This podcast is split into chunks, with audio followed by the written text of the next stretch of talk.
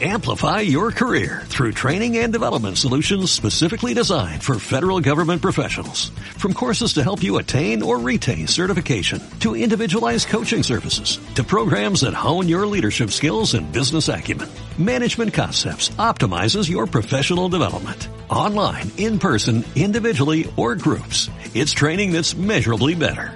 Learn more at managementconcepts.com. That's managementconcepts.com.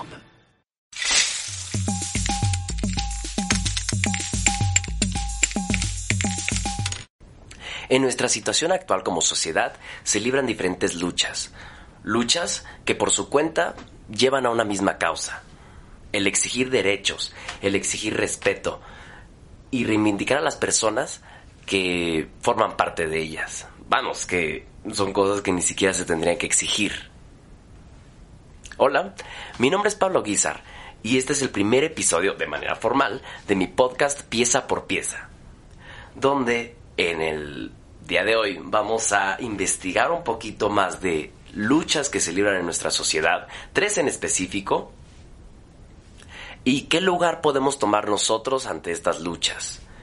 ¿Qué lugar nos corresponde? ¿De qué manera podemos apoyar? ¿Y de qué manera estamos también tal vez perjudicando estas luchas? Primero quisiera platicar un poquito de qué son las luchas sociales. Las luchas sociales son estas manifestaciones para poder reivindicar diferentes derechos, poder exigir también otros tantos y, más que nada, evitar segregación de diferentes grupos, a veces mal llamados minorías, de hecho. Digo mal llamados porque minoría no es un término tan adecuado, ya que dependiendo del contexto cultural y dependiendo también de la sociedad en la que se desenvuelvan estos diferentes grupos, muchas veces resulta ser más bien la mayoría. Y bien, entonces un término más adecuado o mejor empleado, podríamos decir, sería el llamar grupos en situación de vulnerabilidad o grupos vulnerables. Quisiera introducir a un tema en el que tal vez muchos tengan dudas o aún no quede claro. Y por eso voy a comenzar también con la lucha LGBTTIQA.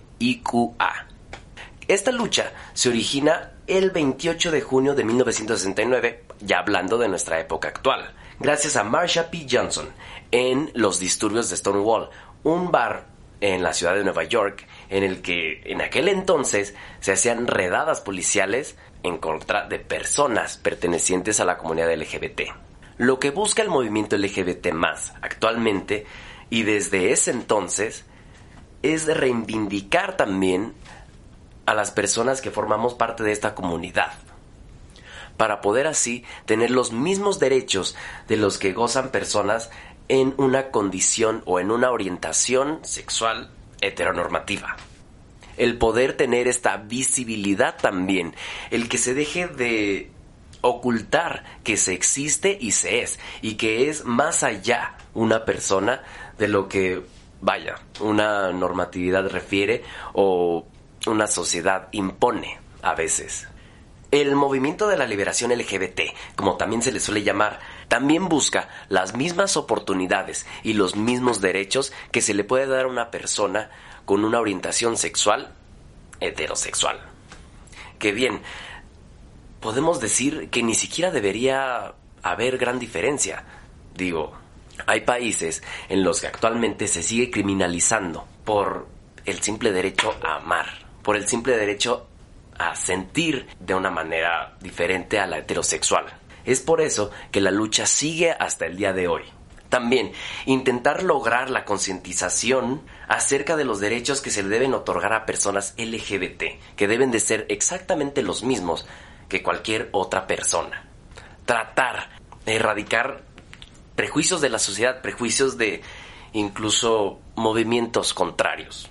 Actitudes como la homofobia, la transfobia también, que vaya que han atacado a nuestra sociedad. Que todo el mundo respete y trate por igual a todos aquellos que formamos parte de la comunidad lésbico, gay, trans, bisexual, inter, queer y asexual. Ahora, en los lugares para esta lucha y cómo apoyar la causa, desde un asiento formando parte de la comunidad, simplemente no tratar de segregar aún más por parte de personas que tal vez piensen que, por ejemplo, el ser afeminado está mal, por parte de incluso personas que no aceptan que existe la transexualidad o que invisibilizan también la bisexualidad. Ahora, ¿cómo apoyar la causa si no se es parte de la comunidad LGBT Primero, debemos de reconocer las actitudes que también han mermado esta lucha por fuera, tales como palabras que no se deben usar o que no deberíamos más bien utilizarlas. Conocemos una muy popular por ahí, ¿no? Que empieza con P, que no mencionaré en esta ocasión. Pero si ya se te está diciendo desde antes que esta palabra ofende, que esta palabra ha venido tratándose con muchísima violencia y que para personas lamentablemente es lo último que suelen escuchar antes de morir y que simplemente si alguien te está diciendo no me parece que se utilice esta palabra porque recuerda odio, porque recuerda agresión, porque recuerda simplemente una postura hostil, pues sin más no hay que cuestionar. Simplemente dejar de utilizarla. No se va a acabar el mundo por una palabra que ya no utilices. Y que puedas darte cuenta de que pues, está mal. El no replicar también comportamientos de odio. No ocultar información. Y conocer que las infancias LGBT existen. Algunas personas, desde que tenemos uso de conciencia, sabemos nuestra identidad. La conocemos y lo peor que se le pueda decir a un niño es que está mal ser él mismo. Por eso es que día con día se logran más objetivos, pero aún falta muchísima lucha. Aún falta mucho por hacer. Por eso es que la lucha sigue vigente y existe hasta nuestros días. Por eso evita también decir, no, es que ya tienen los mismos derechos. Pues no, amigo, todavía no. Todavía falta muchísimo. Todavía, lamentablemente, hay muchísimos grupos contracorriente que creen que el ser uno mismo está mal. Que creen que el mostrar afecto a quien tú deseas debe de ser criminalizado, debe de ser ocultado. Pequeñas actitudes, como el decir, es que, que mejor lo hagan en privado. no hay razón para eso, no hay razón para querer ocultar a alguien. Y todavía también la transfobia que se vive en nuestros días. No nos vayamos tan lejos. Tal es el caso que ocurrió este mes, lamentablemente. El caso de María Elizabeth Montaño, doctora de IMSS y también activista, porque se le dé la misma atención médica a personas LGBT, sobre todo a personas de la comunidad trans, que sabemos que, por ejemplo, en nuestro país no todas las personas quedan totalmente de acuerdo con esto. Igual, me puedo remontar al caso de Gaby Albo, la chica a la que casi se le niega su oportunidad y su derecho a poder donar sangre solamente por tener una orientación sexual distinta a la heterosexual, solamente porque su pareja era una mujer. Y regresando al caso de Elizabeth Montaño, la doctora de LIMS, que desapareció el día 8 de junio del presente año 2020 y 10 días después fue encontrada muerta en una carretera. Para muchos estará de más decir que tal vez este fue un acto de odio. ¿Por qué un acto de odio? Porque era una mujer transexual. Su asesinato fue parte de una actitud transfóbica, una transmisoginia. La transmisoginia es precisamente el odio hacia una persona, mujer, trans, y es aquí donde también voy a hilar la siguiente lucha, la lucha feminista, que a finales del siglo XIX y principios del siglo XX inició un movimiento social en Europa Occidental, cuando las mujeres de clase media fueron motivadas a decidir sobre su cuerpo, así como tener condiciones laborales dignas, salud reproductiva y la obtención del derecho al voto. Es aquí donde también la lucha feminista busca una igualdad de derechos y oportunidades entre hombres y mujeres, porque si también, hasta la fecha, aún no se logra tener una verdadera equidad en esta sociedad, para las mujeres, pues se cometen crímenes de odio, se les odia por el simple hecho de ser mujeres. Es impresionante e imperdonable la violencia que se vive día con día de las mujeres asesinadas, masacradas, violadas y la brutalidad con la que se cometen estos actos. Es por eso que se exige algo que no se debería de exigir. Lo que también busca la lucha feminista es derrocar una estructura en la que predomina sobre todo el varón. Desde salarios más bajos para mujeres, no tener las mismas oportunidades de estudio, tener una posición de sumisión ante el hombre, alterar en favor del género masculino la sexualidad de una mujer, siempre viendo hacia el placer del varón. Incluso la influencia del ámbito como el lenguaje, pues se ha visto como norma ya general, el uso de un lenguaje en el que predomina el, los, que en especial este es un tema que quisiera tocar en otro episodio del podcast. También derrocar el sistema de recompensas y castigos por la sociedad y la revictimización de las mujeres, dándole más importancia hacia conductas masculinas que las femeninas. Siempre definiendo roles y estereotipos sexuales en el que se encasilla a una mujer. Entonces, principalmente, eso es lo que busca la lucha feminista, derrocar todo este sistema que desde hace ya muchísimo tiempo, si no es que toda la historia de la humanidad, ha existido y que no debería ser. Ahora, ¿cómo podríamos tomar un lugar en esta lucha desde una posición de un varón? Es muy sencillo y primero hay que dejar en claro algo.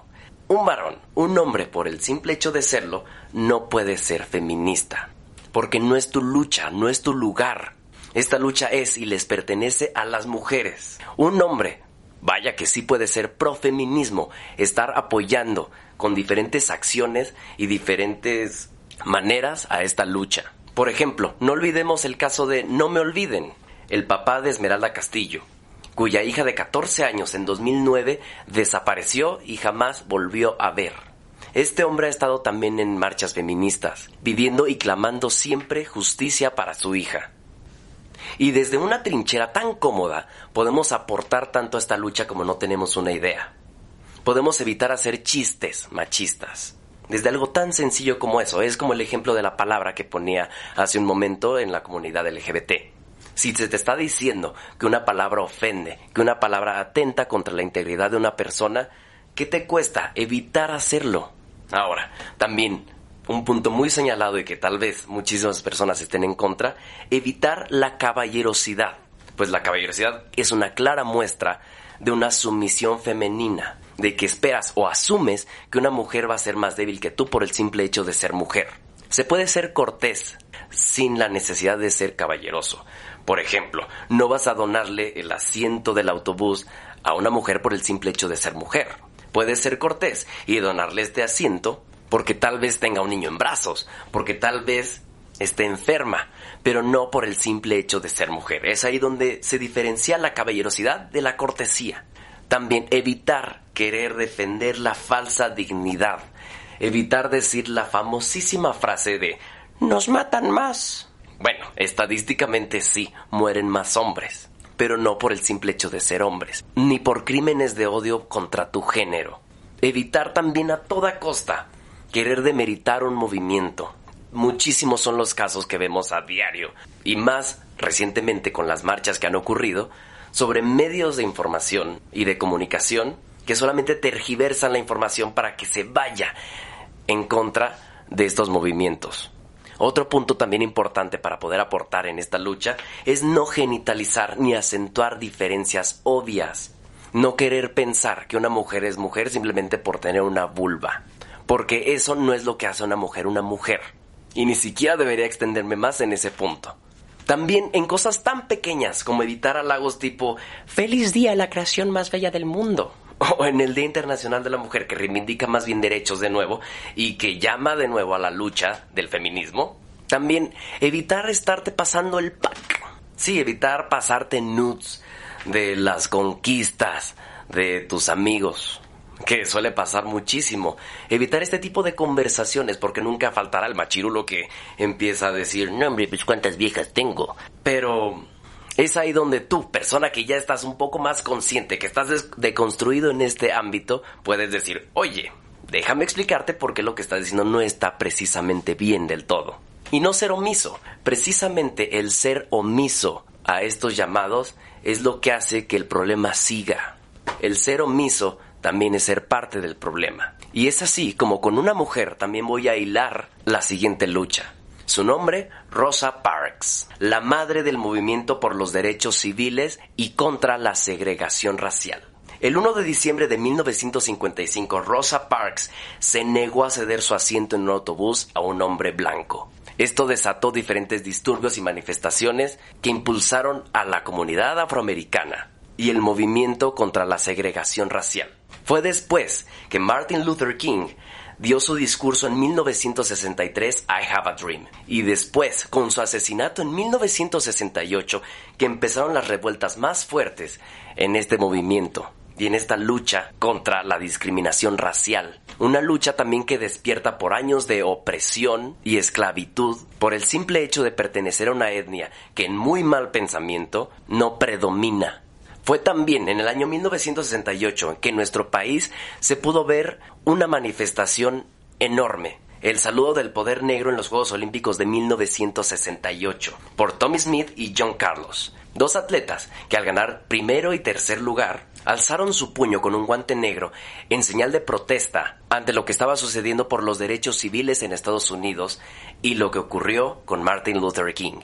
Se quiso sancionar a estos dos atletas en ese momento, pero el legado que dejó también la protesta es lo importante. Protesta que sigue hasta los días actuales. Tal podemos ver también con el caso de George Floyd, un hombre también afroamericano que fue asesinado injustamente por la brutalidad policial. Ahora, sobre cómo apoyar esta causa si no se es parte de la causa. Primero, no es un tema tabú preguntarle a alguien si ha sufrido de racismo o discriminación. Solo así es como te puedes cultivar de la experiencia de otra persona. También creer.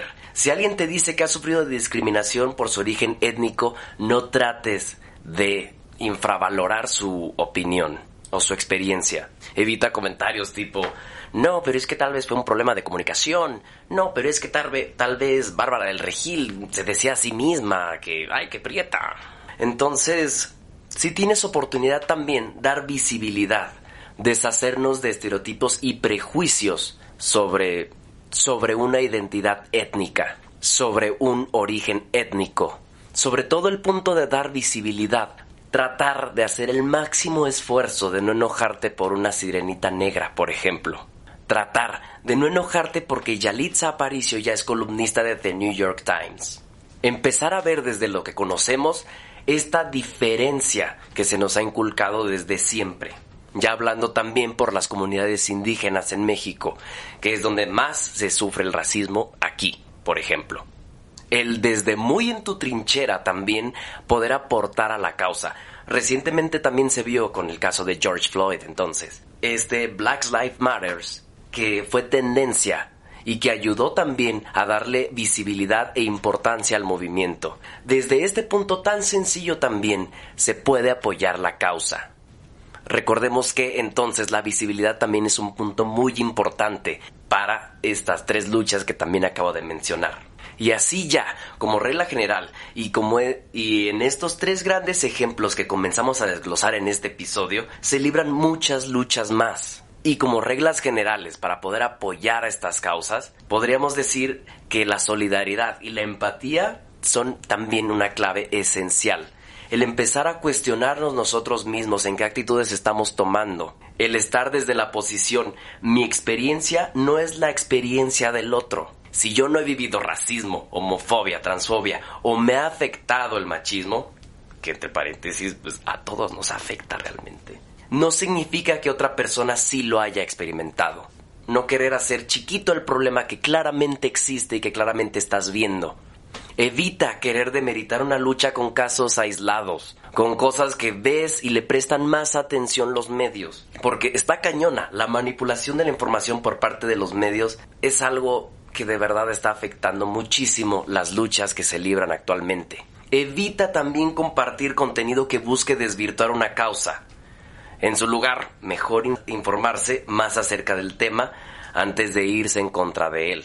También, con la parte del feminismo, estábamos viendo desde hace mucho que salía un post que era como de, no amiguita, yo te voy a explicar por qué las leyes en México sí están a favor de las mujeres. ¿Por qué en lugar de compartir este tipo de contenido no te das la oportunidad de voltear a ver qué actitudes tal vez tengas tú ¿O por qué no te das la oportunidad también de investigar un poquito más qué busca esta lucha que te está haciendo un poquito de ruido? Porque tal vez, y solo tal vez, si te está haciendo un poquito de ruido, es porque hay algo en ti que aún no has querido ver.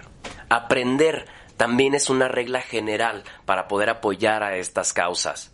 Trata de informarte lo más que puedas, en lugar de caer en prejuicios de nuevo. Empieza a ver un poquito alrededor. Ve cómo a otras personas sí les afecta lo que realmente dicen que les afecta.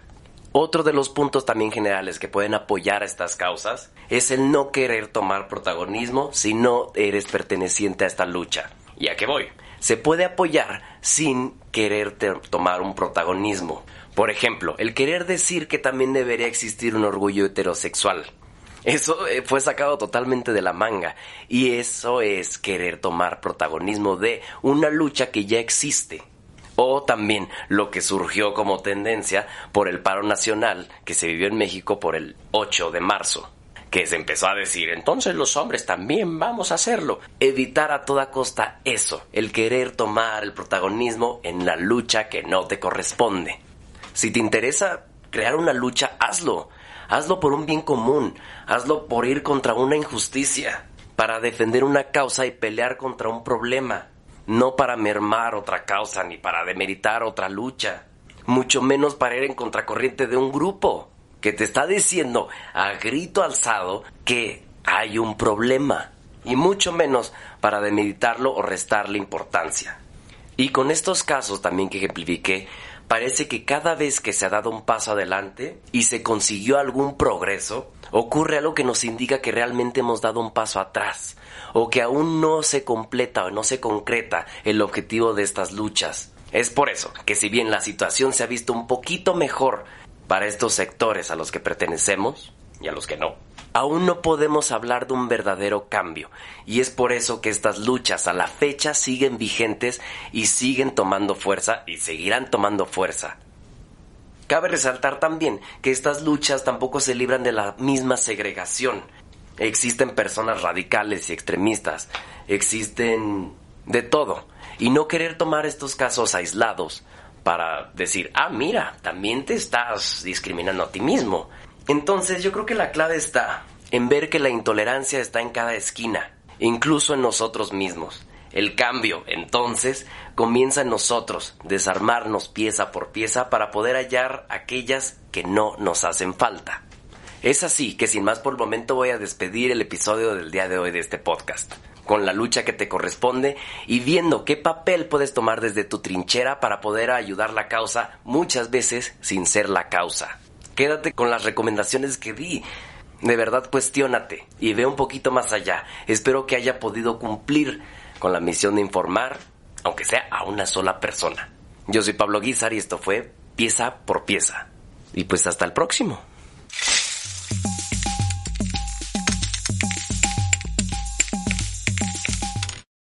Amplify your career through training and development solutions specifically designed for federal government professionals. From courses to help you attain or retain certification, to individualized coaching services, to programs that hone your leadership skills and business acumen, Management Concepts optimizes your professional development. Online, in person, individually, or groups, it's training that's measurably better.